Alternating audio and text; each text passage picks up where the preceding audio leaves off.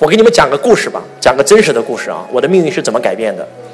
曾经周老师特别穷，我在河南郑州做业务员的时候，我认识了一个来自深圳的老板，他初中没有毕业，但是他成为了一个亿万富翁。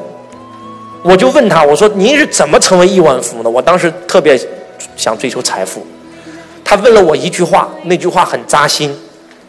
他说：“小周，我问你个问题。”你每一年会拿出多少精力、多少时间、多少金钱在自己学习成长上？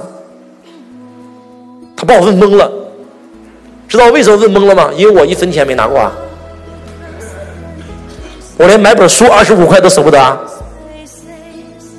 他说：“小周，我告诉你，我每一年最少会抽出两到三个月的时间。”我每一年最少会抽出两百万到三百万的钱在学习成长上。我初中没有毕业，但是我在北大上了北大所有的课程。我在北大学习学了三年。我说：“那你北大这怎么学？”我为什么后来去北京去北大听课？就是因为他告诉我，在北大听课不用钱啊。他后来在北大报了一个那个 EMB 总裁班中国 CEO 啊，好像那课程叫名叫这个名字。我想告诉我们在座的各位，这叫扎心一问呐。这个问题我今天问你们：你每年花了多少时间，花了多少金钱在自己学习成长上？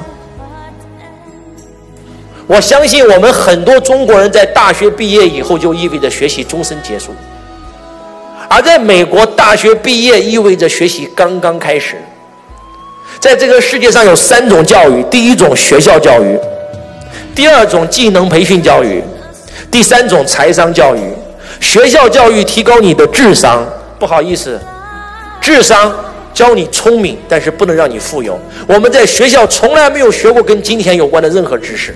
如果有的话，只有一句：好好上学，将来找份儿好工作，让我们做雇员嘛。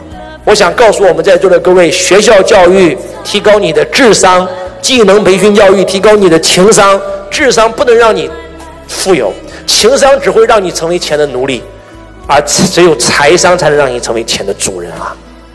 我想告诉我们现场的所有同学，从此以后我就只在财商教育里投钱，我把我头脑变成资产。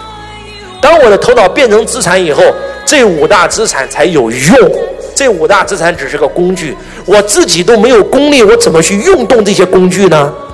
哎，这样讲话能不能听懂啊？